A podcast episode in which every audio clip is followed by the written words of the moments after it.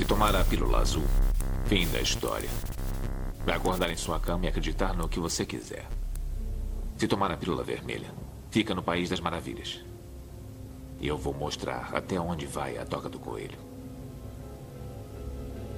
Lembre-se, eu estou oferecendo a verdade, nada mais.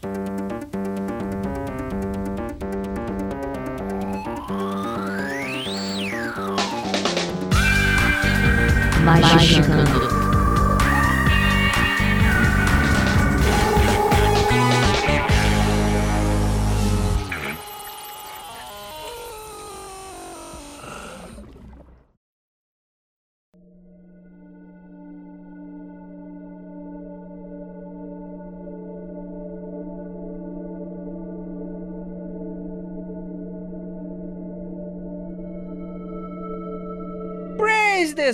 o 20 do Magicante está começando sua dose semanal de capirotagem. E hoje, aquela conexão que você faz do Epoque ao Chuí, a gente vai fazer do Brasil com o Egito hoje.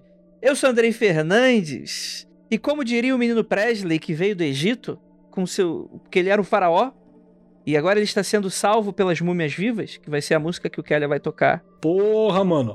As múmias vivas. Era bom, Olha aí. cara. E hoje a gente vai falar sobre o Egito mítico, né? Essa, essa construção muito interessante do esoterismo ocidental e como o pessoal encara isso. E é claro também com muita diversão, muita informação e calma aí. Semana passada eu escolhi um elemento pra cada um de vocês. Agora deixa eu colocar aqui casting a múmia. Nossa, gente, o casting A Múmia é a definição de tanto faz. Eu amo o Sebi. Eu Caralho, olho que naquele delícia, cast e eu né? falo, qualquer um, cara. Qualquer um. Só vem. Só vem. O, o Keller é o nosso queridíssimo. Porra, as- odeio as fotos do MDB que a galera vai atualizando. É, é o nosso Ardet Bey, que quem não sabe é aquele cara de lápis de olho. É, o- é o branco de lápis de olho no Egito, né? Do, do- do- lutando contra as forças do mal e o aparecimento de Imhotep. Fala aí, Keller. Minha participação vai ser essa aqui, ó. Essa é a mistura do Brasil com o Egito. Tem que ter charme pra dançar bonito. Essa é a mistura do Brasil com o Egito. Tem que ter charme pra dançar bonito.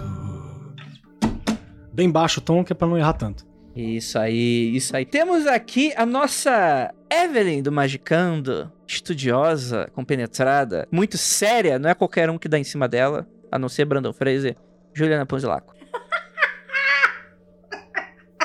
Eu sou aquela moça estudiosa lá, Exatamente. que tem. Eu, eu não lembro muito dela, mas eu sei que ela dá uns agarrão no Brendan Fraser, é isso que importa. E ela é a reencarnação de alguém. E, Ah, se- é? e- e ela dá uns pega no, no, no- Não, não dá não. Achei que ela dava um pega no Imhotep também. Não, É a- a não, é a Anxunamun Anxunamun que outra, dá uns pega, é outra. a Ananda. É, então. Então a gente tem aqui a nossa Anaxunamun Ananda. Anaxonananda. Personagem simpática, né? Pessoa ali bem humorada. Bom, eu tava passando aqui, falaram que ia rolar um El Chan aí, eu sei a coreografia, tô colada. Olha aí. E temos aqui o nosso queridíssimo Imhotep Vinícius Ferreira. Eu tô chateado que eu achava que essa apresentação ia ser baseada no Escorpião Rei, que é um, obviamente o melhor filme da franquia. Nossa, é bom mesmo, hein? Mas a gente vai falar aqui de histórias que estão pé de igualdade ali na qualidade técnica do Escorpião Rei. Em breve, em breve, ouvinte. Daqui a pouco a gente comenta mais. The Rock, antes de ser o, o Dwayne Johnson. O The Rock com CG de PlayStation 2, né, cara? Exatamente, exatamente. E temos aqui o nosso Brandon Fraser do Magicano Live Andrade.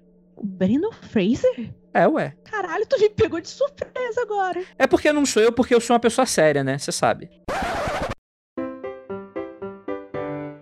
Eu vou dar uns agarrão na Liv, então quer dizer? Só se eu estiver filmando. E eu estiver recebendo pra isso. Nossa, namorada. Hoje eu tô querendo foice, né? socializar. Ê. Vai ter que socializar esse meio de produção aí, bicho. Fazer essa miserinha, a terra vai comer. Tem que socializar. Gente, socialize seus meios de produção. Amanhã eu tô passando na Natura comprar uns potinhos, porque o Brandon Fraser rodou de pneu murcho, envelheceu mal, mano. Mal. Cara, ele tá maravilhoso no Jovens Titãs, não, caralho. Qual é que é o nome? É Patrulha do Destino. Patrulha do Destino é a melhor série de super-herói. Assistam, ele tá fantástico fazendo o, o robô. É da Marvel ou da DC? É da DC. Então é uma merda. É, e... e é isso, gente. A gente vai falar sobre esse... Não vou me pronunciar sobre. Ô, Nandinha, por favor, Anaxonananda, me, me deixa aqui em paz aqui. Deixa É, eu... o pior de tudo é que DC tá na maioria aqui, porque a Lívia pega bem, o, o Venâncio ele não fala, mas ele gosta É, também. É, ó, E a olha o que, que Nanda a- É é- muito melhor. olha o que, a que a maioria fez na presidência do Brasil. Isso aí não, isso aí não é argumento aí. pra nada hoje em dia, em 2021. Como é que é? Você tá, tá me colocando junto com ele. Não tô colocando nada a ninguém, não, por enquanto. Durante o podcast a É um selinho vértigo ali, é um selinho vértigo de leves ali, como quem não quer nada. É, o Deixa eu continuar essa porra desse podcast, cala a boca. E vamos ah, falar muito de Egito logo depois de recadinhos e a gente já volta.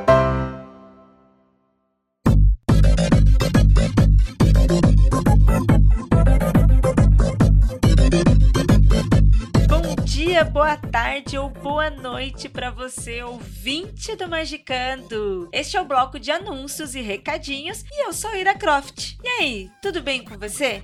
Como que você está? Os dias não estão fáceis, né? Tempos sombrios, necessitam de muito podcast para distrair e relaxar. E você, você que está ouvindo este programa, curte o rolê e pode contribuir financeiramente? Acesse o Apoia-se, conheça o projeto e com apenas 5 reais colabore com a qualidade deste podcast. Fácil, né? Aproveite este intervalo e siga as nossas redes sociais, Twitter e Instagram, arroba Magicanto. Valeu, vamos pro podcast? Nome de paz para você e até o próximo programa.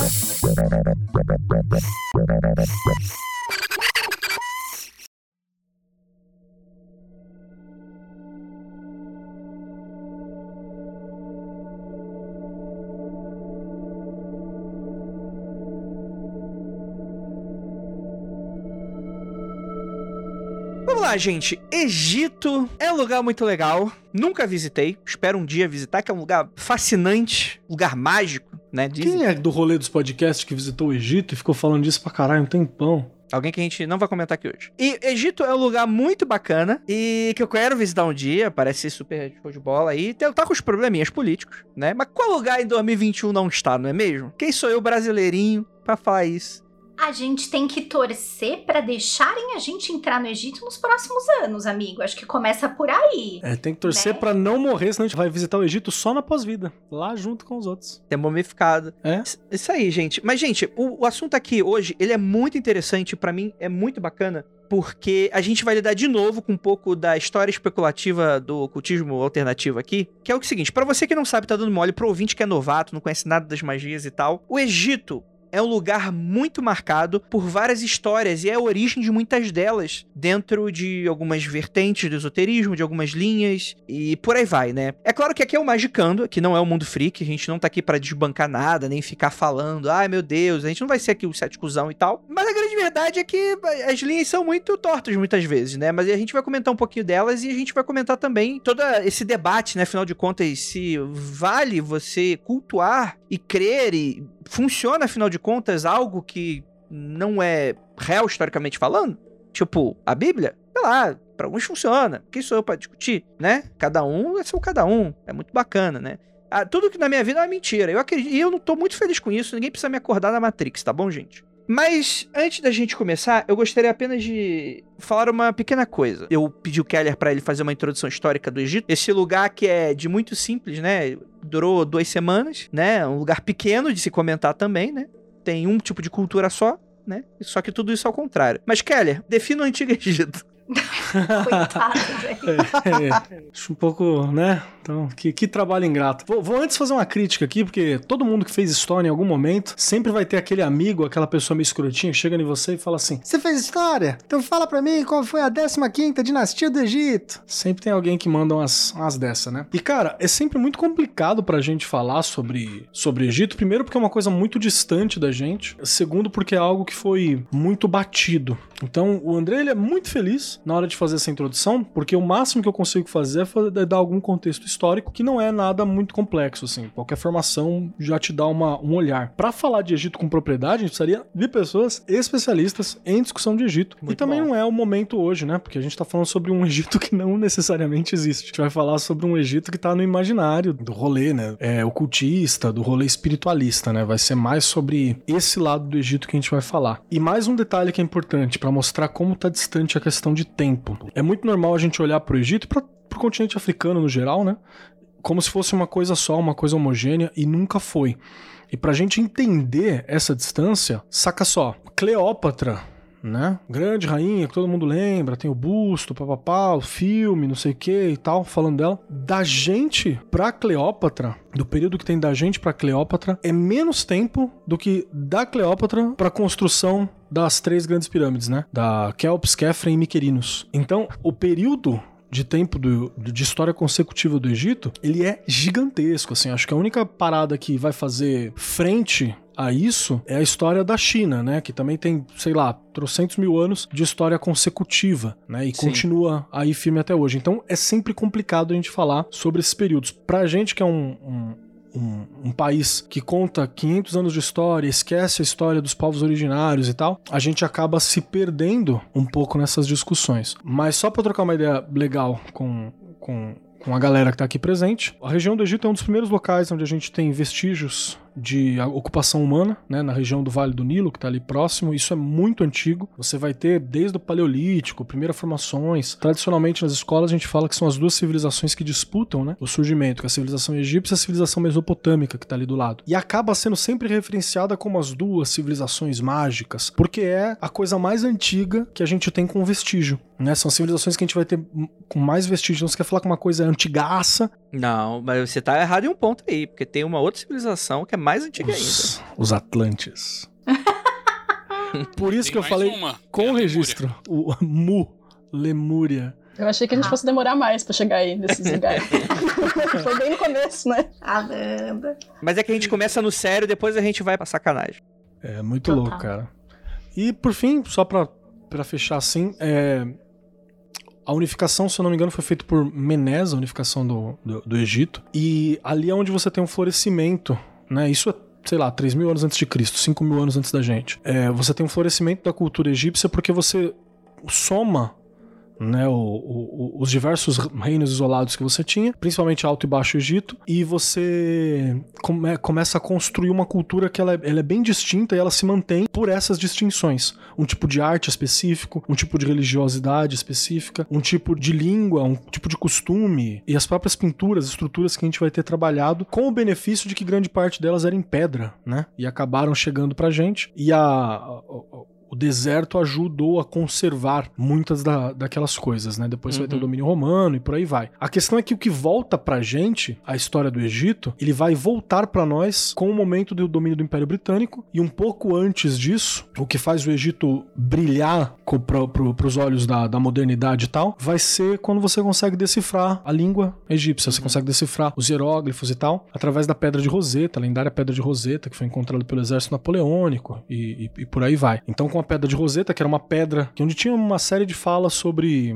sobre as, as regras do mercado, ficava num, num mercado ali, tinha algumas regras, algumas É, leis. é- é impressionante que só sobra nota fiscal desses lugares, né? É sempre. Só a nota fiscal. A arqueologia é só, só isso que sobra. é da Nota pedra. fiscal, receita e alguém reclamando do vizinho. É tipo isso, é tipo isso. E até tem o, a, a- a primeira placa de escrita cuneiforme que a gente encontrou, a mais antiga que a gente tem registro, ela é tipo um balancete de sacos de, sei lá, de trigo, tá ligado? Sim, sim, exato, né? E, e isso é muito bom, Kelly, porque eu queria que você desse um pouquinho dessa introdução, porque é importante pra gente se situar, porque eu acho que um dos vestígios de quando algo é mal utilizado em algum argumento de alguma coisa é que quando você fala, não, porque veio do Egito. Tá, mas qual época? Quando? Como? É tipo alguém falar, tipo, não, mas o Kung Fu é importante porque ele veio da China, né? Mas tá, qual região? O que que tava acontecendo? Tipo, é, é- fica uma coisa meio genérica, né? Tipo, ah, não, veio dali, né? Eu quero aproveitar aqui a oportunidade, eu acho que esse é um bom momento para apresentar fatos alternativos. Lá vem. História do Egito, de acordo com Kenneth Grant, Fantástico. baseado. Esse grande egiptólogo. Não, não, na verdade. Baseado tá- mesmo, inclusive. Na verdade, ele tá aqui replicando um texto do Gerald Massey, que é um egiptólogo do século XIX, né? Obviamente está defasado, assim como o Wallace Budge também está defasado. Enfim, nada do que se produziu de egiptologia vitoriana se aplica até hoje. Mas, com base nisso, o Kenneth Grant levanta aqui uma bola de que, apesar de não ter registro escrito de tudo isso, os registros astronômicos dos egípcios remontam a 52 mil anos de antiguidade. Rapaz. 52 mil antes de Cristo, melhor dizendo. Ah, agora, agora sim. Eu pensei que tava errado, mas agora você consertou, agora faz sentido pra caramba. Então, e ele fala que já existia uma tradição é, espiritual do Egito anterior ao período monumental, que é o que a gente tem hoje. É, estelas e pedras gravadas e, e coisas escritas mesmo que ficaram. O argumento que ele dá é que o Egito, independente de quem estava lá antes, né? Mas a tradição que se perpetuou até o período que a gente considera Egito Antigo foi resultado de migração de povos da África Central, que levaram Sim. suas tradições espirituais para lá, e que no começo né, uma etapa muito anterior assim do, do conhecimento humano e nessa primeira etapa o conhecimento de como as coisas funcionavam mesmo era muito diferente do que a gente tem hoje e eles Uhum. faziam inclusive contagem do tempo pela movimentação das estrelas, não pelo sol e pela lua. Numa etapa posterior, esse cômputo de tempo passou a ser lunar, depois passou a ser lunar e solar, e a etapa que a gente conhece fundamentalmente como Egito, que está no nosso imaginário, é o Egito solar. Então é a quarta etapa de quatro, saca? É o finalzinho desse desenvolvimento. Então o Egito antigo é muito mais amplo e plural do que o que a gente entende que já é amplo e plural. Louco. Historicamente não tá longe, Venâncio, porque assim, você não usa o termo como ele falou de monumental, né? A gente usa o período dinástico. Né, que é quando o Egito já está formado, tal, é 3000 a.C., 3100 a.C.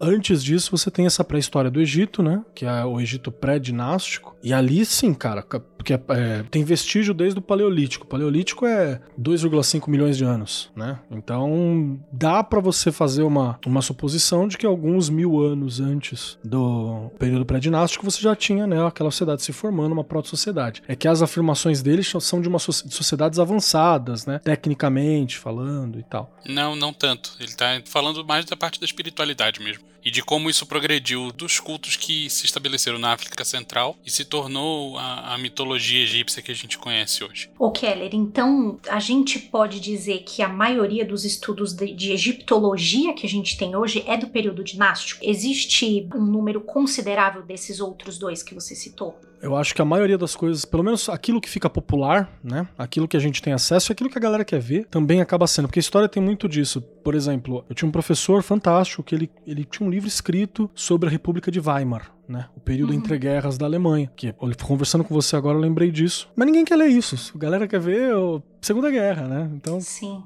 vamos bater naquele momento. É. Né? E, é- e é isso o período pré-dinástico. Você não tem um apelo tão grande em cima dele, né? Aliás, acho que vale a gente falar sobre esse lance de denominação, né? Porque a gente tem, a gente tem a egiptologia, que é a ciência, a gente tem a egiptofilia, que eram as formas de colecionar as coisas. Então, em algum momento aqui a gente vai chegar, né, no Brasil que colecionava múmia, né, falando daqui da gente. E a gente tem egiptomania, que é a apropriação, ressignificação das coisas, que é o que a gente vai, acredito eu, falar mais nesse é podcast. que é o tema do programa, né? Exato, né? Então você tem três coisas muito diferentes aí. Eu queria saber esse lance da egiptologia mesmo, porque eu acho que eu nunca vi em livraria, por exemplo, um material que fosse anterior esse período dinástico, por exemplo. Eu Acho que Uhum. teria que fuçar muito em uma teses de, de É, tese. né? Porque assim não é popular, né? Como você tá falando. E deve ter poucos vestígios, né? E tem umas coisas fantásticas, né? Que nem o é, Alto e Baixo Egito se desenvolveram do Paleolítico ao Neolítico. Não, Paleolítico, lá, você tem a pré-cultura, no Neolítico você tem esse, esse desenvolvimento dependente de Alto e Baixo Egito, tem a, a cultura de Nakada, tem a cultura de Badari, tem várias culturas que são essa, essa, esse pré-Egito, né, antes de ser unido. E é muito bacana de você ver como que a arte vai se desenvolvendo, como que a cerâmica vai se desenvolvendo, sabe? Você vê como que as coisas vão, vão crescendo, como que você vai ter os detalhes. Então é muito, é muito legal ver isso. Mas não é divulgado. E até como o Venâncio falou sobre as afirmações a respeito da, da religião, né? Foi feito pelo Kenneth Grant, citando alguém. Eu não sei até que ponto você tem dados sobre essas questões. Porque o acúmulo de. Obviamente o cara deve ter tirado de algum lugar. Mas o acúmulo de escritos a gente vai ter com as dinastias. Que aí você tem a instituição oficial do cargo de escriba. Você tem a instituição oficial de vários cargos políticos trabalhando com registro. Isso é especulado e extrapolado mesmo. Não tem Né? É. mesmo registro. Eu até dei uma puxada aqui pra ver sobre a pedra de Roseta, que eu tinha falado que estava acionado ao mercado, mas não. Ela é um decreto do Conselho de Sacerdotes que estabelece culto ao faraó Ptolomeu V. Então ela é do período ptolomaico, ela não é nem o Egito Antigo, né? É o ptolomaico que já é contato com Grécia e Roma, né? Que vai bem mais pra frente. Uhum.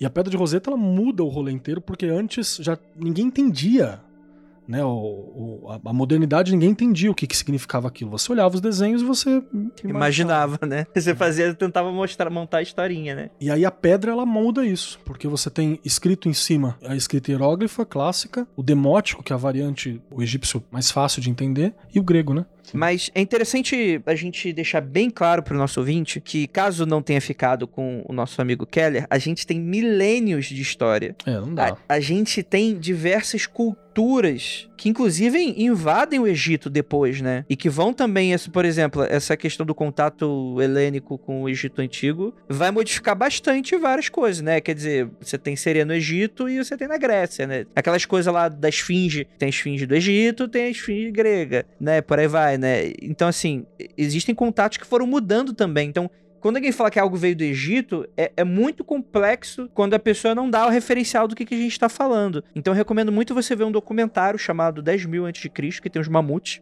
que é muito acurado. Aquele origem do Egito. Não, eu acho bem importante a gente frisar isso, porque é muito comum, né, o ocidental eurocentrado olhar para uma cultura que não tem nada a ver com a que ele está inserido e botar todo mundo na mesma caixinha, né? Inclusive povos originários brasileiros são muito diversificados, né? O povo indígena não é um povo homogêneo, assim como povos africanos, a África é gigante. Muita gente nem sabe que o Egito fica na África. Eu acho até que pro senso comum é mais fácil associar o Egito, tipo, Oriente Médio, Sudás, inclusive na música do El Chan que a gente brinca hoje, eles fazem isso, né? Porque eles falam do Egito É o califa, né? mas eles citam ali Babá, tipo, ela faz a cobra subir, que é uma referência, sei lá, hindu, né? Acho que os hindus que tem encantador de cobra, né? Então é uma grande confusão na cabeça da galera, né? É o Brasil. Ah, tudo misturado. É uma grande E ele confusão. fala de kibe, né? Olha o kibe. Olha o kibe. É a mistura do É, Brasil com é a porra toda. árabe, é sul-asiático, é uma puta salada da porra, né? E Então eu acho bem importante a gente fazer essas, essas distinções, frisar bastante que não era um povo homogêneo, nada vem de uma, de uma época. Na verdade, o recorte que a gente tem vem de uma época só, né? Muito específica.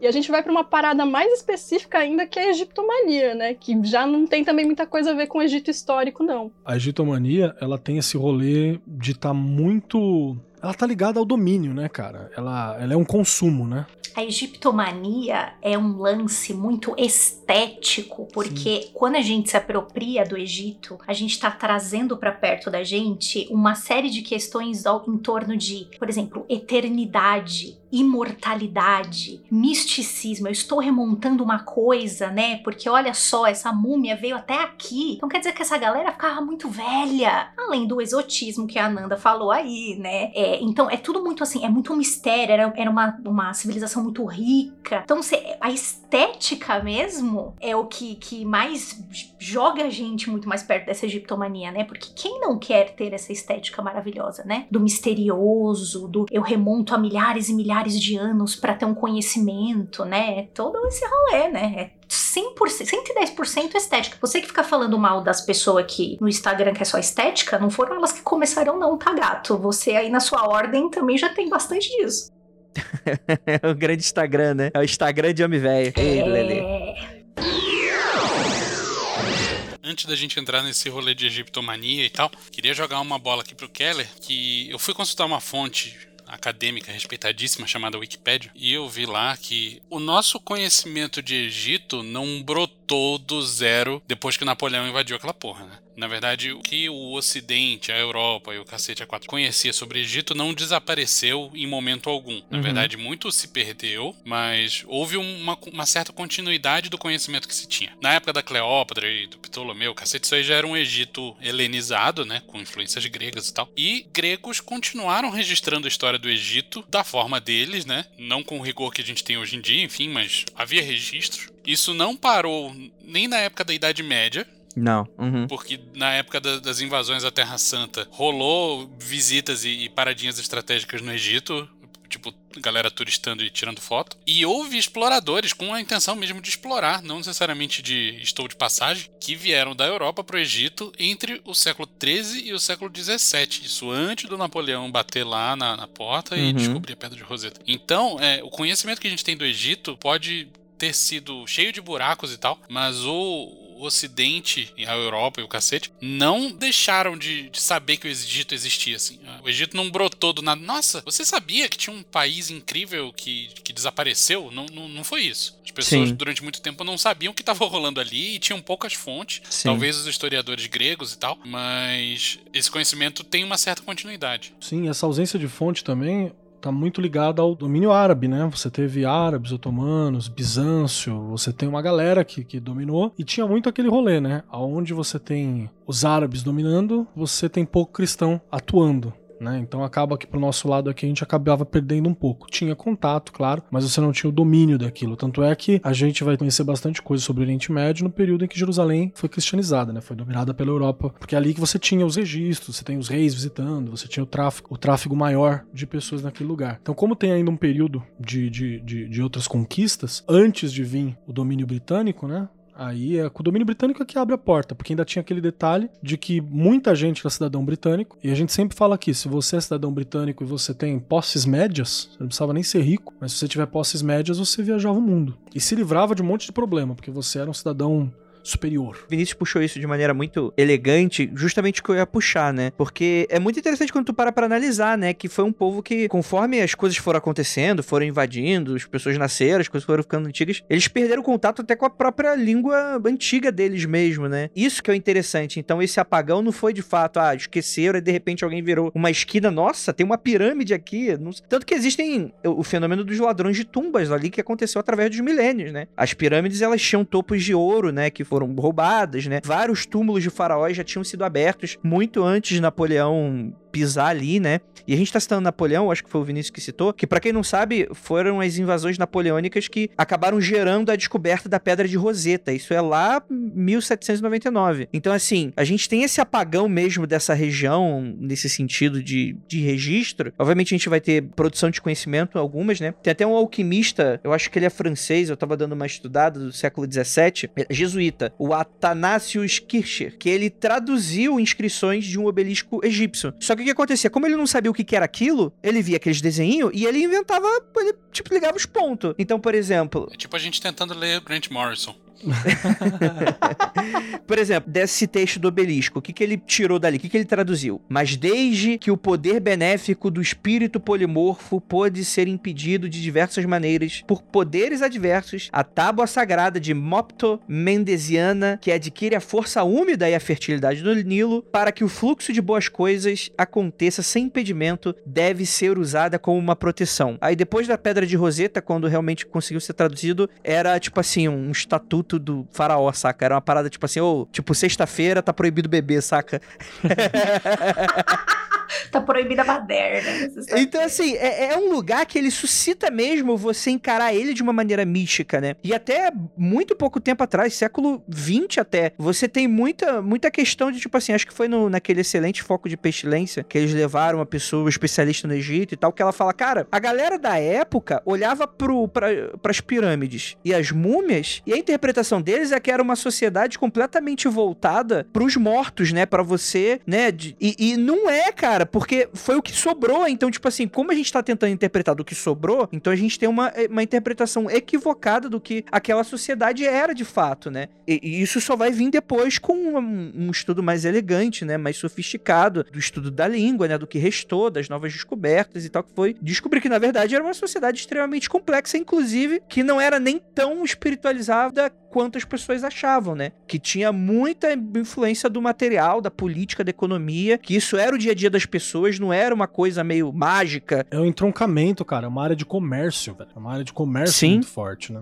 Sim, exato, né? E essa construção de um Egito místico e mítico, ela vem muito, tipo, do, do, do século XVIII pra cá. É, Isso não existia até dado momento, né? Uma construção da gente, né? Interpretando mal aquela região, né? Isso é muito doido. É esse lance da egiptomania lá que eu falei, né? De você, você martela, né? Você se apropria disso. Ah, eu só vou escolher essa parte que é bonita que parece misteriosa, que é exótica. Eu vou fazer um paralelo muito breve, eu juro. Mas assim, é a mesma coisa que aconteceu há não tanto tempo atrás na arqueologia alemã do Terceiro Reich, cara. Tipo, você tinha uma Sim. necessidade que a galera tava lá martelando que não, a, a língua indo-germânica, ela é a prova da nossa ancestralidade ariana. O tal coisa, ela, né, uma, uma série de tentativas lá do Neolítico de você martelar um monte de coisas para os caras falarem não, isso aqui é germano-centrado. A gente é o centro da Europa. E aqui é onde a gente é mais puro. Gente, é, é- é-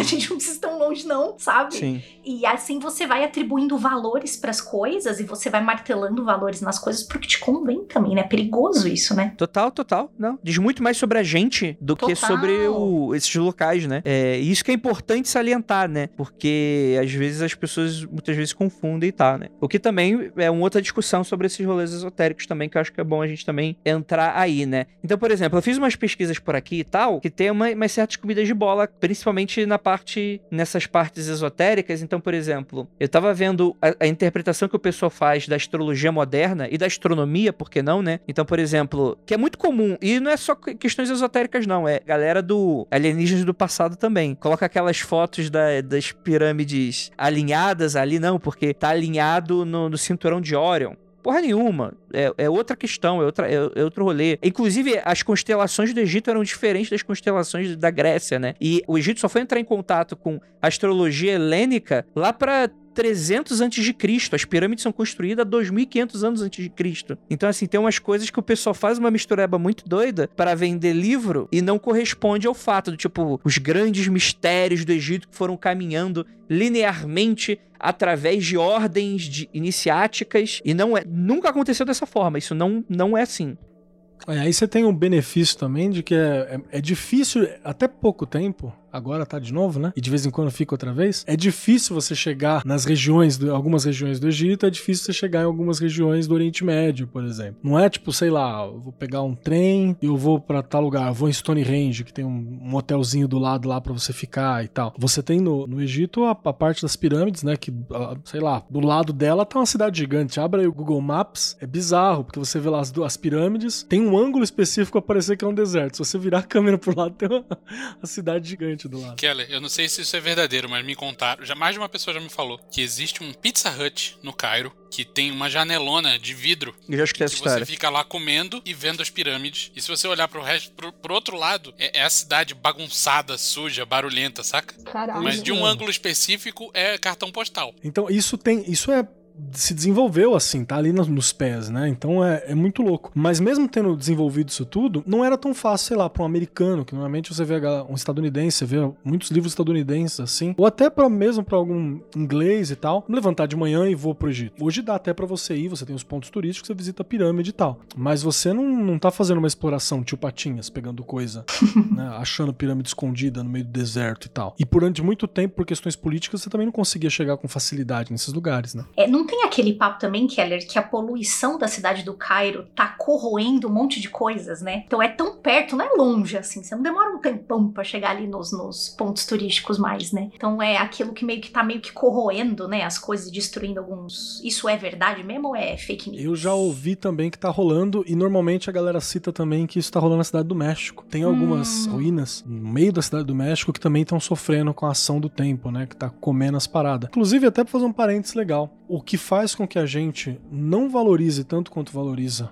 Egito, as, as nossas pirâmides, a tradição maia, tolteca, asteca e por aí vai do lado de cá, é justamente que a gente não tem 100% de certeza sobre linguagem. Nunca achamos uma pedra de roseta, né? Explicando símbolo por símbolo. Hoje a gente entende alguns símbolos, você tem alguns povos que compreende. O meu orientador de mestrado era especialista na parada, era muito legal, assim, ver, ver ele explicando a- as questões, mas tem várias coisas que se perderam. Tem um desses povos, eu não vou me lembrar agora, tô falando do alto do meu achismo, que inclusive tem uns nós, tipo umas tapeçarias que também são escritas, sabe? A gente não entende como é que vê aquilo, então tem informação que se perde nessa brincadeira. E aonde você não tem informação, o ser humano não gosta de lacuna. A gente olha uma lacuna e quer botar alguma coisa.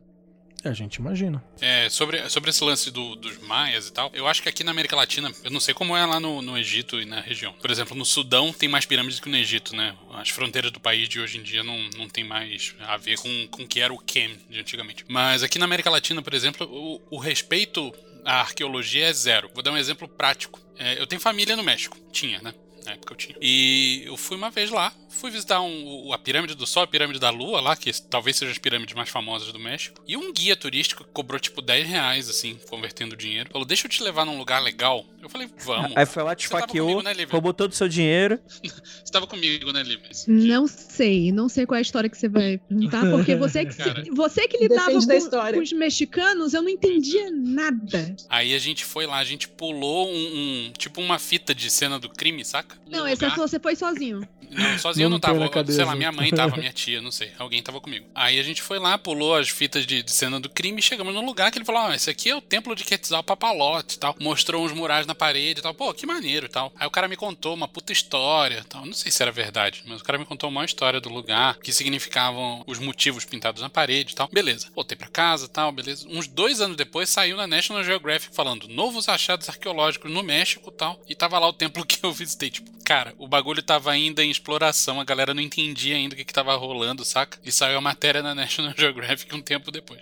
Procurem aí, Templo de Quetzalcoatl. Não sei se meu anáutro tá afiado pra, pra falar direito, mas é isso aí. Eu ia falar que também, assim, não falando do, do Egito histórico, não falando de história em si, de arqueologia, também não aconteceu com os povos mesoamericanos esse processo como foi da egiptomania, né? Napoleão, e deu aquele boom e tal. Não houve esse processo aqui. Então eu acho que falando de popularização e romantização, exotização e vários outros aí, tem uma grande diferença, acho que também por causa disso, né? Não, não, não rolou disseminação da informação como rolou com esse boom da egiptomania que teve lá, né?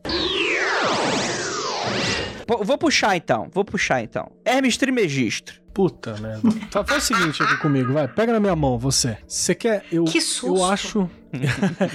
eu acho que. Passa a mão na minha renda. Eu acho que se você for agora na Wikipedia, eu vou digitar agora. Hermes Trismegisto na Wikipedia brasileira. George Eu Ben, não preciso. Ah, maravilhoso, aliás. Hermes Trimegisto. Eu vou achar a história especulativa do ocultismo ocidental na, na Wikipedia, porque eu lembro que eu já fui pra lá e eu aqui, ó. Hermes Trismegisto, o três vezes santo. Três vezes grande. Ok, tá abrindo aqui. Era um legislador egípcio e filósofo que viveu em Ninos por volta de 1330 antes de Cristo, ou até antes desse período. Talvez algo entre 1500 a.C. e 2500 a.C. Caralho, Errando seja, por mil anos. amanhã a previsão do tempo é temperaturas entre 0 e 47 graus, né? É, calma, calma que melhora. E aí, tá, teve sua contribuição registrada através de 36 livros sobre teologia e filosofia, 6 sobre medicina, todos perdidos e destruídos. O- Oi? então como a gente sabe, né? É, Como você sabe que o cara fez isso? Mano, eu Aí- vou dar strike nessa, nessa página da Wikipedia agora. Foda-se. E aí, não, pera que, pera que piora, Tenho pera. certeza que você tá lendo a Wikipedia, não é, de- não é a deciclopédia, não? Não, é a Wikipedia BR. Calma que piora. A literatura hermética hoje em dia foi quase perdida. Estima-se que Hermes foi inspiração para diversos pensadores da antiguidade, como Sócrates, Platão e Aristóteles. É o quê?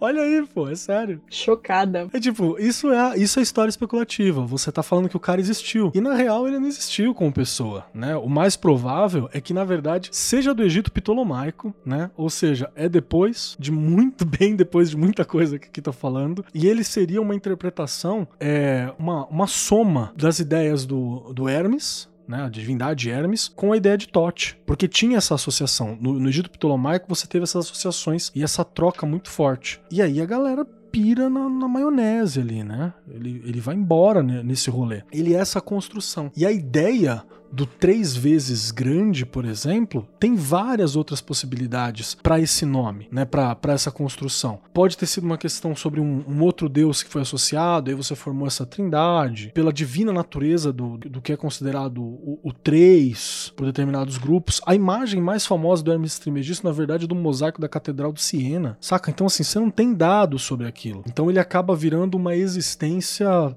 sagrada e antiga. Eu tô lendo a cara da Lívia, que deve estar lendo a Wikipedia, então, nesse momento, inclusive. Eu tô aqui na Wikipedia procurando como que eu derrubo essa página.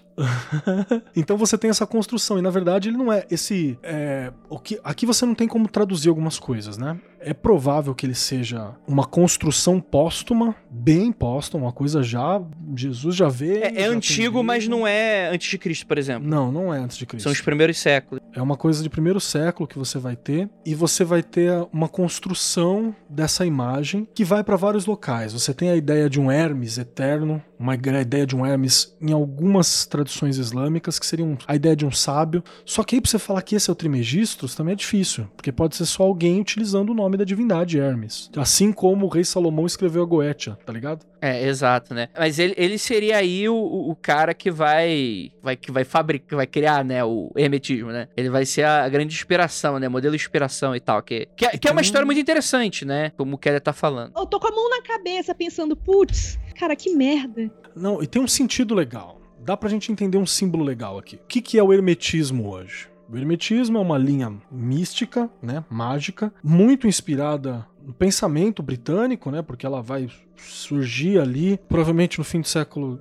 18, né, 17, a gente tem ali uma, a parada surgindo e você tem uma recuperação de vários conteúdos. E se chama hermetismo porque ele seria o um entroncamento de conhecimentos gregos, egípcios, né, e o que mais você achei pela frente, cristão. Eu somei o rolê todo e dá o hermetismo. Hermetismo é esse grande termo guarda-chuva onde a galera tá martelou e enfiou o tarô, martelou e enfiou a cabala. Ah, mas a cabala é hermética. Não, a cabala é judaica. Você tem uma interpretação hermética a partir dentro do olhar judaico. E aí ela virou hermética. Ah, o tarô ele é hermético. Não, tarô provavelmente era um, um, jogo de cartas, né? Você não tem essa ideia, é uma construção que é feita depois. O oráculo de cartas é antigo, é uma coisa do uma coisa chinesa, mas no formato do tarô a gente não tem exatamente compreensão de onde veio. E tudo isso vai sendo abarcado porque como Hermes Trismegistus é uma construção, é muito fácil que eu construa coisas em cima dele ou junto com ele. Ah, então você tá falando que não existe? Não, eu tô falando que isso é fantástico. Eu tô falando que nada melhor do que uma coisa construída para você trabalhar com uma questão espiritual que é construída, que é uma soma de, de pontos. É que nem aquela divindade do Alan Moore, né? A divindade cobra dele lá,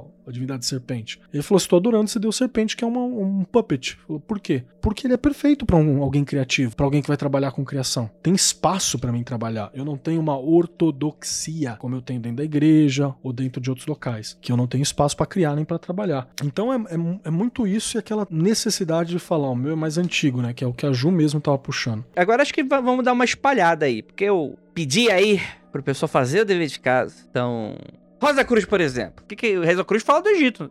Não fala? Opa! Time to shine, Rosa Cruz. Fala sim. Tava falando que eu fui mexer nas minhas coisas antigas, que eu ainda tenho, né? Porque teve muita coisa que acabou se perdendo, ficou na casa dos meus pais e sei lá. Eu acho que meus pais devem ter botado fogo, não sei. Porque na época, quando eu. Porque eu fiz parte, né, da Rosa Cruz por um tempo, acho que eu já contei isso aqui, aqui, sei lá. E aí, meus pais nunca me proibiram das coisas, mas não achava muito legal, não, eu ficar estudando lá com vela incenso. Era uma época que minha mãe não curtia muito Velho Incenso. E, enfim, sei lá onde é que foi parar. Inclusive, até pedi ajuda de um amigo meu para me mandar umas coisas para falar com, com vocês, né? Que tá vazando coisa de ordem, esse amigo? Ah. É, vazando só pra mim, que eu não vou vazar nada, apesar de não estar mais lá. Eu vou respeitar, né? E, obviamente, Vamos lá, Rosa Cruzes, eu vou falar bem geralzão, porque, né, não daria tempo a gente falar tudo sobre. É, então, existe não... mil Rosa Cruzes. Exato, e... pois é, né, e também fora isso existem mil Rosa Cruzes. Mas vamos lá. De onde vem todo esse rolê? Primeira vez que a gente ouve a expressão, né, de fraternidade, Rosa Cruz, né? Primeira vez que a gente vê esse termo, a gente vê esse termo num manifesto de 1614, chamado Frama Fraternitatis. Fraternitatis né? Este manifesto teria sido, vou usar muito linguagem de reportagem, tá, gente? Porque não vou, não vou. Isso, isso, que não vou, não quero ofender ninguém. Então, é, ele teria sido escrito pelo Christian Rosenkreuz, que era um monge alemão, que ele estava, ele teria nascido, atuado no que hoje seria Kassel, que é uma cidade no centro-oeste da Alemanha. Tá? O Christian Rosenkreuz é um cara que tem uma jornada do herói tão foda quanto Buda com Jesus Cristo. O cara foi muito brabo, porque segundo o que temos hoje de dados, o Rosenkreuz fez uma puta viagem, uma puta jornada, começamos aí, né? Pelo Oriente, passou por um monte de lugares que a gente às vezes sabe, às vezes não sabe. Onde foi? Né? Aquele lance que a Nanda tava falando sobre o que é o Oriente. o que, é esse lado que tá de lá, né? O que é a África? Então a gente tem um pouquinho, a gente, às vezes a gente não sabe, em alguns lugares a gente sabe, né? Isso tudo é nomeado. E ele volta e ele reúne um monte de conhecimento tal, e essa é a jornada dele. E aí, é isso, é essa toda essa jornada dele, ele ter aprendido de outros, eu vou usar a palavra errada porque não é guru, mas de outros gurus, de outros mestres, é o que Mega vai trazer. E por ele ter ido para o Oriente, que é esse lugar tão diferentão para os olhos do eurocentrado, né? Tão exótico, vamos usar exótico de um jeito bem feio.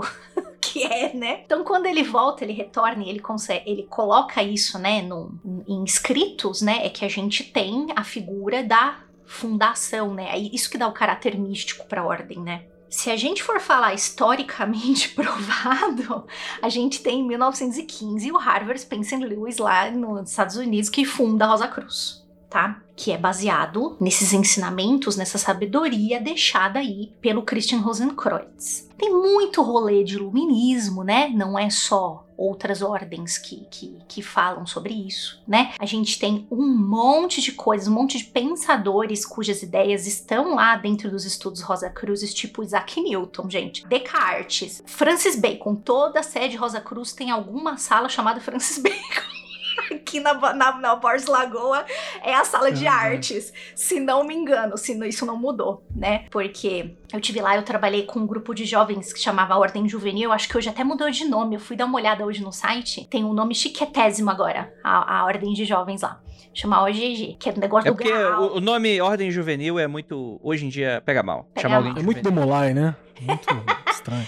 É, mas então, e aí você tem, né, esse movimento, né, de trazer do iluminismo plus esse, essa sabedoria reunida por esse Rosenkreuz, né? Aí que você começa a ouvir magia, alquimia, tudo isso misturado, e aí a gente tem essa que bebe tudo, né, dessa tradição hermética e tudo mais, né? E aí você tem essa mistureba que dá, né, esse lance dos estudos Rosa Cruzes, né? E aí, de onde vem o Egito? Vamos lá, né? Porque a gente tem até agora a figura do Rosenkreuz, né? Por quê? Segundo, tem inclusive tem um, um, um, historiador alemão também, que se chama Eric, inclusive, Eric Hornung, que ele escreveu um livro sobre o impacto do Egito no Oeste. Lá ele fala, inclusive, com registros históricos reais mesmo, né? Que a Ordem Rosa Cruz, ela remonta o que, que o Harvard Spencer Lewis concluiu de tudo que, né, Rosenkreuz deixou e todos os estudos. Que esses ensinamentos místicos, enfim, dê o nome que você quiser, eles remontam a uma tradição que teria existido 1500 antes da Era Comum, porque estava lá o bonito do Akhenaton, né? E ele teria um grupo, uma ordem mística, e é daí que nasce todo esse lance, todos esses ensinamentos. Então, olha só, a gente coloca na, na, nas costas de um.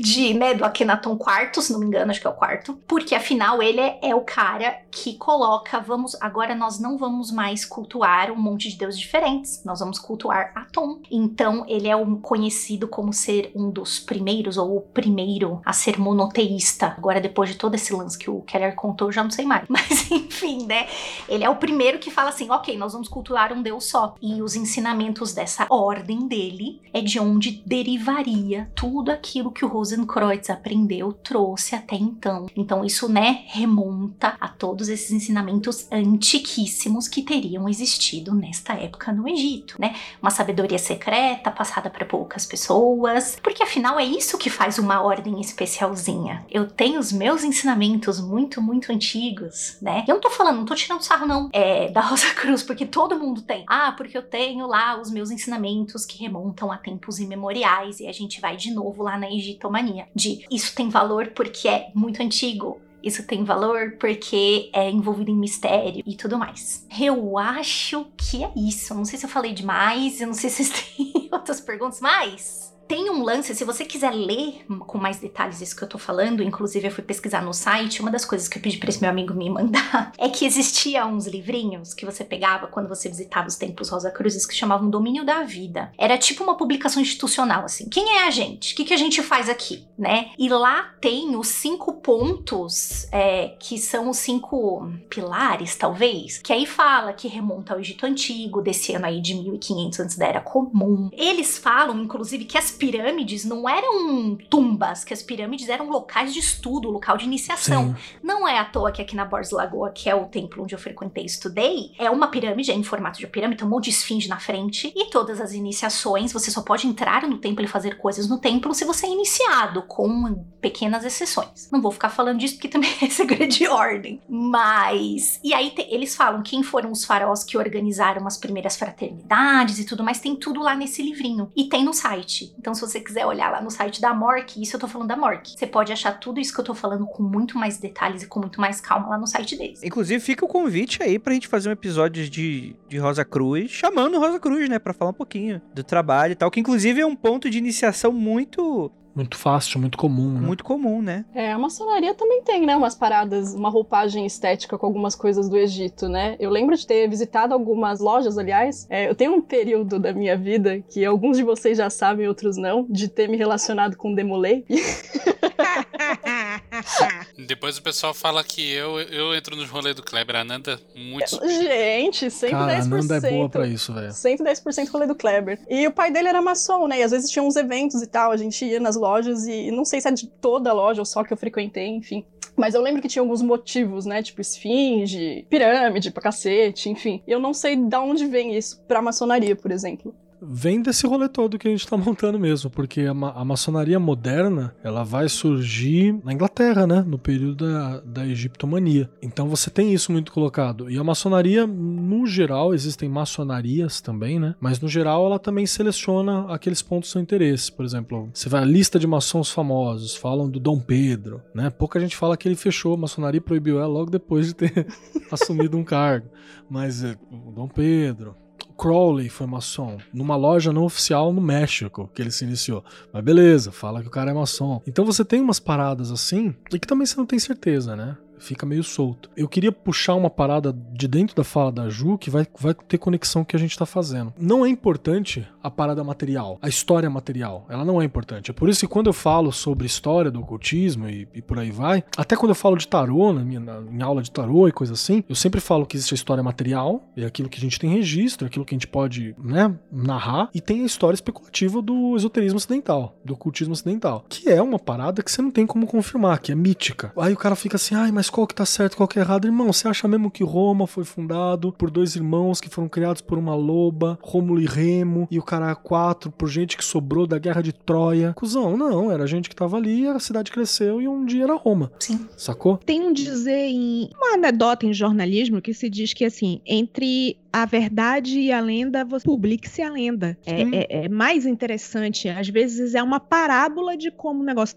foi feito, e na verdade é muito mais fácil da pessoa compreender a lenda do que a verdade, porque a verdade é sempre mais complicada e mais suja e bem Sem mais graça às difícil. vezes, é. É, Sim. E, e tem um detalhe ainda dentro do que a Ju tinha puxado, que algumas coisas que são lançadas, por exemplo, nesse texto do Christian Rosenkreuz, que eu chamei ele de Adão, lembrando Adam Cadamon, nada a ver no começo, do Christian, que é o Fraternatis, é, você tem uma construção de uma ideia que vai permear o esoterismo ocidental para sempre, que é a ideia de uma ordem secreta, invisível, que está ao longo da história ou guiando ou influenciando a humanidade desde princípios imemoriais. Total. Se não existisse Rosenkreuz, não existiria é, Assassin's Creed. Você não se divertiria jogando Assassin's Creed. Exatamente, exatamente. Né? Não, não se não mesmo, Total. porque não teria a linha, né? Isso é muito real, assim, isso é muito Mas e os verdadeiro. templários? Que, que eram só cavaleiros que extorquiam dinheiro pela história material, assim, saca? Eram banqueiros, banqueiros armados. Era isso. Abra agora o seu aplicativo do Itaú, olha lá aquele teu gerente online. É, aquilo ali era um templário. Cuidado. É isso, É, é, então, isso. é muito louco essa parada, assim, lógico, a gente tá fazendo uma, um empobrecimento porque a gente tá analisando de um ponto de vista material. E o ponto de vista material, ele é pobre. Depois que a gente faz as construções, depois de olhar para o material, para aquilo que a gente pode interpretar em cima. Então, essa perenidade de que existe uma linha da evolução, isso também é uma coisa do século XIX, do século XVIII e XIX. Na verdade, um pouquinho anterior ainda, que é a ideia do, do ordem e progresso. Saca? É aquela ideia de que é o positivismo, que a história humana ela tá caminhando para uma evolução e que tem esse rolê que muita gente na- na- na- no esoterismo, na magia em geral, acredita que eu comecei a estudar magia e eu vou caminhar pro meu desenvolvimento, pra minha iluminação. Saca? Vai, se você quiser ir atrás disso, tá ligado? Sim. Entrar pro rolê não quer dizer que você vai ser iluminado. E deixa eu fazer uma adição, que é justamente a ideologia, a forma de pensar, da onde surgem esses negócios, né? Que é Sim. esse lance de, de, de positivismo, iluminismo, né? Você ter essa coisa, o ser humano como centro do universo, né? Todo esse rolê todo, né? Tipo, não, tem, não tinha outro lugar pra surgir, senão nesse momento, né? Total, você se melhorar pra melhorar o que tá à tua volta, né? Todo esse papo e tal. É. Isso é uma discussão que a gente. Eu queria ter. Eu queria ter mesmo outro dia com vocês, que é sobre por que, que certas coisas ligadas ao Egito são tidas ou ridicularizadas e outras são muito respeitadas, né? É, eu acho que a Mork cai no ridicularizado. E, e assim, eu não tenho o que reclamar durante o tempo que eu tava lá, não, porque eu achava que Verdade. eles eram muito bacanas, assim, principalmente no sentido de acolher pessoas que não sabiam porra nenhuma e mostrar um comecinho do tipo, ó, é isso aqui que você quer fazer? Molha o pezinho aqui. Eu não sei se eles ainda têm isso, tá? Mas, por exemplo, na época que eu tava lá, eles tinham meditação para aberta ao público. Tinha gente que é, ensinava esse tipo de coisa. Tinha gente que ensinava yoga aberto, não só para os iniciados, mas quem se. Eles recebiam um monte de gente lá e faziam uns trabalhos legais, assim, de ó, você quer começar a estudar? Você pode estar aqui conosco, ou você pode tomar esse caminho aqui. Eu nunca achei tão ruim assim, não, mas é, eu não sei, a galera ridiculariza muito a Rosa Cruz, assim, e num esquema que em outras ordens a galera acha, tipo, olha que foda. Sim. Eu realmente, eu juro mesmo, não é, não é debochando, mas eu não entendo essa diferenciação, sabe? Eu acho que é, é bobagem mesmo, porque até vou lembrar que a loja de Curitiba, você pode ter as críticas que for a Curitiba, mas a. E olha que tem muitas. E olha que tem muitas. Ela tem um museu, cara, Porra, que museu eles lá é pagam. foda. Sim, e eles pagam o historiador pra explicar Egito Antigo. Eles não falam assim, explica o meu Egito, você entendeu? Não, é Egito Antigo, um museu pra manter, tem uma preocupação histórica, Uhum. tem materiais incríveis, tem um brother, grande abraço pro Frater Benefactor, que é da Rosa Cruz até hoje, assim. Ele é uma biblioteca ambulante, tá ligado? Então, é preconceito mesmo. E é piado- piadoca, né? É, de- é um pouquinho de piada. Mas o museu, sério, quando passar a pandemia, se você tiver oportunidade, se tiver em Curitiba, vai lá conhecer, porque sempre também tem, é, como o Keller falou, inclusive tem guia lá. Quando eu visitei lá, tinha um guia à disposição, que era uma pessoa formada em história. E ela explicava as duas partes. O que que era, o que que a história já tinha achado, o que seria essa história material que o Keller tá falando, e como era isso através dos olhos da ordem. É muito legal, tem uns negócios muito top lá. Eu gosto. Inclusive, fica aqui uma dica. Às vezes a gente recebe bastante e-mail da pessoa falar: Ai, Andrei, como é que eu faço pra. com-" Tipo, mandando pra gente, né? Como é que eu faço pra começar? É, onde é que tem ordem? Onde é que tem coven na minha cidade pra eu procurar? Cara, uma excelente forma de você começar quando você não sabe nada, não conhece ninguém, é pintar numa Rosa Cruz. Porque é uma galera que geralmente tá super aberta com isso, joga umas apostilas na tua mão e deve ter uma reunião bacana pra tu. Se você tiver filho, tem creche. Tinha creche na Rosa Cruz, tinha tudo, assim. da CRE, tão bonitinho. É, dá- dá pra eu você sinto cuidar lá, saudade do trabalho com, com os jovens. Gente, Exato. eu era uma evangelizadora de jovem. Agora caiu a Olha aí. ficha. Era da escolinha dominical dos Rosa Cruzes. E essa Ok. é justamente minha crítica à Rosa Cruz, que é um cristianismo com, com roupinha de mágica. Então, tem esse lado também que se você é um cara muito Dark Zero tipo Vinícius, Você não consegue, você não consegue. Tem um, tem um Andrei, portal ali. não é questão de ser Dark Zero, o bagulho tem cruz no nome, cara. Será que tem cruz? Você não tem nenhum ranço com cristianismo. Nem, nem com Guns N' Roses. Tem. Você pode.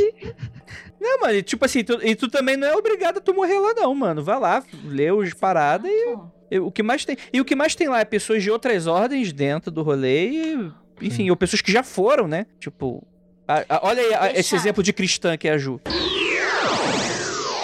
Eu tenho uma pergunta aqui pros nossos fráteres magistas do caos que estão aqui presentes. A Ju, o Venâncio e também pra Dona Nanda. Eita. Que é o seguinte, que Venâncio é mago do caos true, não é só mago do caos, nunca foi pra mais nenhum lugar, ele investiu os, os 20 níveis de D&D nele, Os 20 pontinhos, as 20 bolinhas. é, no mago do caos, não é... Juliana é multiclass. E a Ananda também é multiclass. E aí que é o seguinte, é uma pergunta que o senhor Andrei e Dona Ananda colocaram na pauta também, que é, precisa ser real? Será que isso tudo não é já pré-pop magic? Cara, não, não existe essa porra de real. Eu vou te jogar de volta, Keller, pra tua especialidade. O tarô, ele é real? Você acha ele real? De jeito nenhum, é uma construção ao longo do tempo. Então, Eu acho que tudo que a gente vai falar de ocultismo cai meio nisso, sabe? Não sei se vocês concordam. Concordo, nossa, em gênero, número e grau. Mas eu acho importante fazer essa distinção, porque tem gente, por exemplo, que tá mexendo aí com o Egito mítico e tá achando que aquilo é o Egito histórico, que aquilo Exato. aconteceu mesmo. É importante fazer esse discernimento, né? Não tem problema usar o Egito mítico, tá? Ó, joinha. Mas saiba que o que você tá fazendo não é Sim. o que aconteceu de verdade. E tá tudo Nossa, bem. Tô 100% com a Ananda. Sim. É, é só ter a clareza Exato. de isso que eu tô fazendo aqui é a mesma coisa que rezar pro Batman. E pior tudo, vai funcionar, assim, entendeu?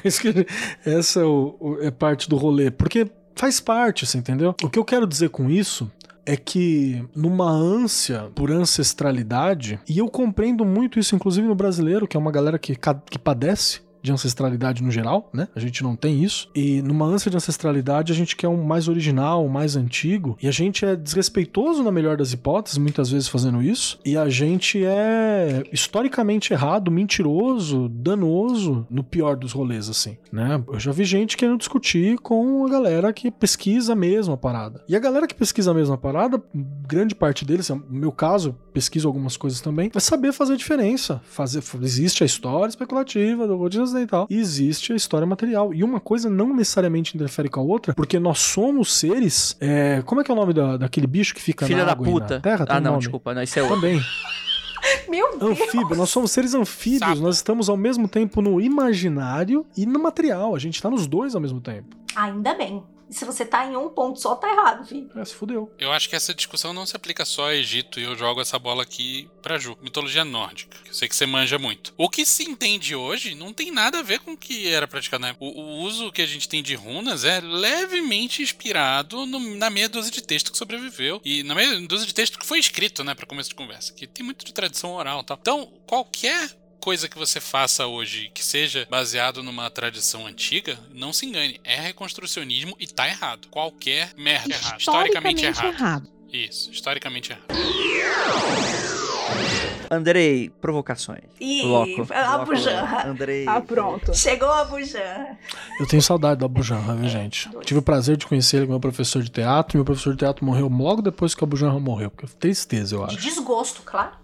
Vou fazer aqui umas provocações assim. Porque eu entendo, tem um fandom, e é isso aí eu não entendo. Não é a minha praia. Eu não tenho nada que me ligue tão forte a ponto de ficar puto porque alguém tá falando que o que eu acredito não é real, real, real. E eu, eu não tenho nada, então eu não entendo. Desse, É, mas não pode falar mal do cara que você não gosta do BBB, né? Vai tomar no cu. Gil do Vigor é minha religião, seu filho da puta. Próxima vez que tu falar isso, eu vou quebrar tua cara. É, eu não tenho nada disso com nada. É, beijo, Juliette. Tom cacto. Mas, tipo assim, eu entendo o apelo que tem você participar de um negócio, tem aquele segredo que só você tem. E aí eu acho que talvez eh, possa perder um pouco dessa coisa de falar, putz, isso aqui é só mais um. Eu acho que eu tenho isso com algumas coisas. De tipo assim, de tá e aí não tá mais. E isso, isso nunca rolou com vocês, não? De, putz, tá fazendo uma parada, mó tesão da parada, e tu descobre que, que não é tão legal, ou que não, não é tão real quanto você achava. Isso não, não, não, não chateia? Mas isso é a história da vida do ser humano. Isso é um Andrei. processo natural do, do- da pessoa e do magista, né? E ainda hoje que a gente vive a 300 por hora com o pé no acelerador ainda tentando enfiar mais o pé, a gente se desilude muito mais rápido, gente. É só você perceber as coisas aqui da, da rede social. Mas eu entendi que você está perguntando de ordem. O segredo, Juliana, antes de você falar sério, eu vou falar uma coisa que é mais ou menos sério. O segredo é você não esperar nada de ninguém e fazer só o que funciona. Hermes Trismegisto era um boy lixo. Hashtag. Meu Deus, André. Não investe no Hermes Trismegisto. Eu gosto do Trimegista. Teve uma vez que alguém mandou uma mensagem assim, te- te- teve umas paradas de que a gente fez com as sete leis herméticas, né? Aí teve uma, que, né, tudo é mental, a Bob So Bello e por aí vai. Aí uma, uma pessoa mandou uma mensagem assim, e fala: "Vocês têm direitos pra usar isso?" Você não está infringindo o copyright? Eu falei, bom, se o Hermes vier copyright do reclamar. Hermes, Ah, é que. Falei, é, se o Hermes vier reclamar, beleza, eu tiro na hora, velho. Porra, quem sou eu pra peitar o três vezes grande? Sei lá, né? Eu lembro disso. Andrei, eu vou te eu vou responder sua provocação com outra provocação. Com a internet, a existência e o mantenimento do segredo das ordens secretas, ó, você não pode ter tudo ali. Ai, vou falar de novo, você não pode ter tudo. Ui. Mas sempre tem alguém desiludido, chateado, que vem e abre um vídeo no YouTube e fala: Então, eu vou contar pra vocês. Eu sou ex-crente, ex, fui ao inferno sete vezes e vou contar tudo que eu vi lá dentro. Cara, assim, ordem secreta. Ordem discreta e olha, e, e- e o discreto ainda é meio neon. Não sei se vocês concordam comigo, ainda pisca um pouco neon. Eu acho que depois da mágoa das pessoas e da internet, cara, eu acho muito difícil mesmo você manter os negócios dentro do lugar. É difícil. Eu tava aqui falando sobre, ah, eu não sei o que, que eu posso falar da Rosa Cruz. Aí o Vinícius Rosa falou: pode falar, Ju, tá tudo na internet, tem as. as tem as, a- as- tudo, tudo, as- tudo. Como é que chama? Monografias. Tem as monografias tudo na internet. Eu falei, puta, verdade. Eu não sei se Tá vocês tudo têm. na internet. esse- Abraçou Rosa Cruz, acredite nos seus sonhos, reage a assaltos. Vai lá. Abre o seu templo Sim. Eu acho que também rola, Ju, muito dessa coisa do. dessa. Eu tô conjecturando aqui, eu tô, tô jogando aqui pro universo, assim, mas, mas eu, eu sinto muito que talvez possa ser uma coisa do, do ser humano ter um problema com a questão do controle sobre as coisas, né? No sentido de que a gente tá vivendo num universo que mu tá mutando a todo momento, tudo tá transando com tudo a, a cada segundo, e estão gerando novas coisas, que não são necessariamente novas, mas são novas visões e A única permanência é impermanência, né? Essa é a lei do tal. Então parece um pouco desse, desse desespero de, de da gente tentar. Não, existe um ponto único que aquilo foi verdadeiramente verdadeiro. E todo o resto que tá vindo é, não presta, não é porque não presta porque eu não gosto. É porque é uma corrupção daquilo que é real e verdadeiro. E que eu perdi, né? Eu acho que fala muito um pouco desse universo das religiões, da pessoa sentir um pouco desse buraco no peito e tentar colocar alguma coisa que seja real pra ela, né? Mas nada Foi. é verdadeiro. Abraça amigo. esse buraco. Abraça. Nada faz sentido, querido. que delícia. Nada faz sentido. Não tem ninguém no volante. Jesus não está no volante. Preencha ele com Buda capô- não está com o volante. Jesus é o cobrador, aliás. Tá sentado de ladinho ali. No planeta, o ônibus é o Hercolobos. No volante. Então Entendi. se aproveita. Vai Eu capotar. tenho- Às vezes vai, mas é, é isso, cara. Não, não tem sentido. Pare de procurar sentido, querido. Abrace o niilismo. Faça o seu sentido. Eu tenho um acréscimo pra colocar, André, que o seu pensamento, ele é bem real. ele é bem real e até fazendo uma extrapolação, todo o nosso programa é extrapolação, se você atribuiu excessivo valor filosófico ou religioso até aqui, é porque você é trouxa. Então tem uma coisa bacana assim que eu vejo que surgiu nesse período 17, 18, 19, essas grandes narrativas. Na história também foi assim, você tinha aquela grande história, né? Você pega Hegel, por exemplo, Hegel vai fazer a história dos homens que iluminam, que guiam os planetas, os países e fazem a grande história iluminados pelo espírito, né? Você vai ter essas colocações que era uma forma de validar intelectualmente aquela esperança de que o seu próprio império também não desabasse, sabe? Então olha só como o império egípcio se manteve, tal qual o império britânico se manterá, né? Olha só como o espírito alemão se manteve e do- daqui mil anos as ruínas da Alemanha vão ser identificadas tão grandes quanto as ruínas da Grécia e Roma. Aí vem uma banda de rock e bota o espírito alemão numa mulher negra. E aí todo mundo. Ah, filha da porra! Aí Os caras Eu quase amei. infarta, né? Beijo, Rammstein, te amo. Deve ter tido muito SAMU correndo pro lado e pro outro no dia que Sim. saiu esse clipe. Com Certeza. certeza. Então você sacou essa, essa parada, cara? Existe essa necessidade da grande narrativa e ela era uma forma de desculpar, né, a si próprio e justificar a si próprio. E não tô dizendo que o cara fazia isso na maldade, não. A galera faz isso porque acredita. A galera faz isso porque bota fé, né? Você tinha falado sobre a questão do iluminismo, por exemplo. Você tem um texto famoso que é o iluminismo, que foi feito para dizer que os, os reis deveriam ser esclarecidos. O que que é um rei iluminado? Era um rei que permitia que os súditos pensassem e construíssem o pensamento científico, ao invés de reprimir. E esse era o rei iluminado, saca? Que na verdade era uma peça de propaganda, falando pro- pra galera pensar e permitir o pensamento livre, uma coisa que não era colocado antes. Então é meio que o olhar que aquela galera tá falando, tá dando pra si próprio e tá projetando no futuro, né? Então você quer projetar, você quer projetar sentido, você quer projetar coisa mesmo.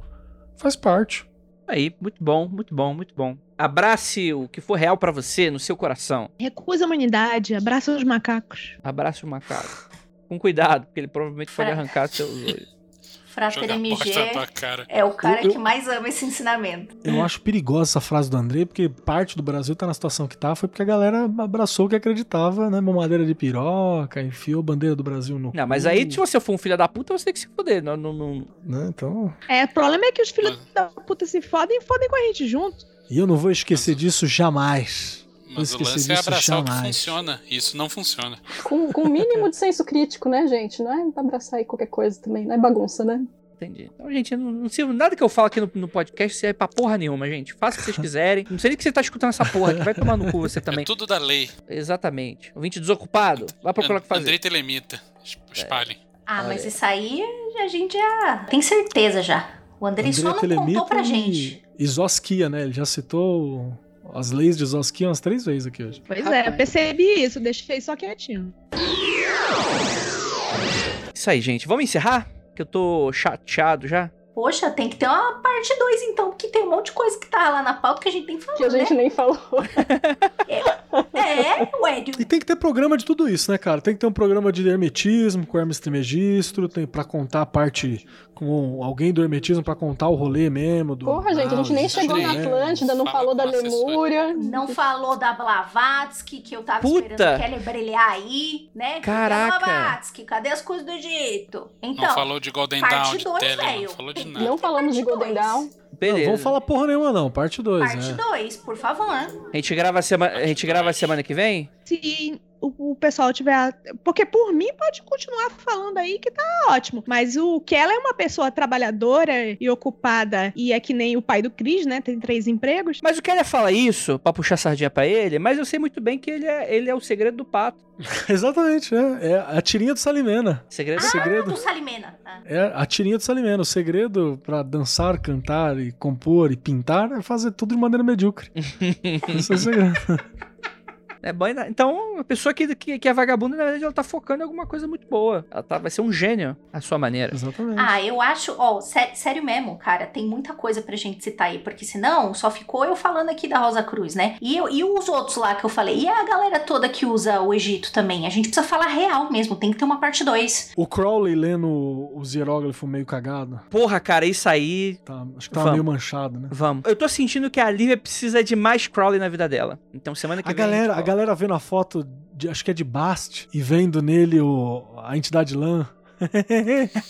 A Nossa, tem essa foto aí do. A gente viu essas estátuas quando a gente foi em, em Londres, a gente viu a Pedra de Roseta, e viu todas essas bastards aí. E vou te falar que parece o Lã mesmo. Eu vou Cara, fazer o, um. O Anubis da minha mãe, né? Que é o deus lá que parece o Doberman. Parece o Doberman. Ah, não, tá passando documentário lá com o deus do Egito que parece o Doberman.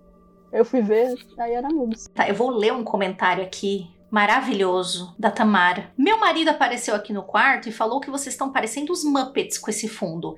E é verdade, pois nesse momento tem uma mão enfiada no meu cu. E ela está movendo a minha boca. De todos nós aqui.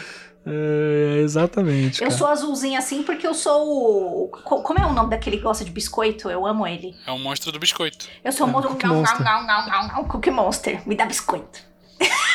Isso aí, muito bom, muito bom, muito bom, gente. Quem é o animal tocador de bateria? Prova- É a Amy, tá aqui. Ah. Eu tô com medo da Amy porque eu vi a foto do, do cachorro humano, que eu tenho certeza que é Amy com o Vinícius. Eu tô muito assustado. Ai, credo, aquela foto me deu um pesadelo. Deu um ruim, Aquilo né? ali é, aquilo ali é aquele Isso é do episódio Fullmetal fatídico Alchemist? do Fullmetal, é. Ah, você não viu? Vou colocar no grupo Não, do manda pro. Vinícius, ele não viu. Manda pro. Manda aí, eu não vi não. Vamos lá. é, é, toma, cu- não se aproxime da Amy. Sim, Vinícius, eu te mostrei. Mas vai ver de novo. Deixa eu encerrar essa porra aí. É, Ah. Gente, é, muito obrigado pra todos vocês que ficaram até aqui. Vai rolar parte 2, em que a gente vai Yay! puxar pessoas que falaram: não está bastante, eu preciso colocar o pé nessa jaca aqui. Que é Alistair Crowley e Blavatsky, que com certeza vai dar um episódio divertidíssimo. Que cocô que bonito. Se eu que comer ele, né? Essa galera falou. E se eu botar purpurina em cima desse cocô?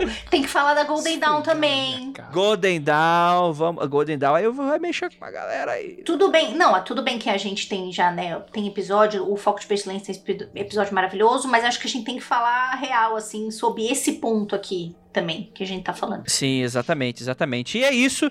Muito obrigado pra todo mundo que ficou até aqui nessa live maravilhosa, super divertida. Para você que tá escutando esse podcast maravilhoso. E aquilo, ósculo no brother e praise the sun pra todos vocês. No brother? No, no, no Gil. Brother. Pode, broderagem. Não pode dar ósculo no, no No brother, Gil não. Brother. Ósculo na sua mão, na sua mão de, de puppet que tá aí com você. Ah, enfiada no seu. Óculos do bode. Coloque o óculos no seu bode e praise sun pra todos vocês.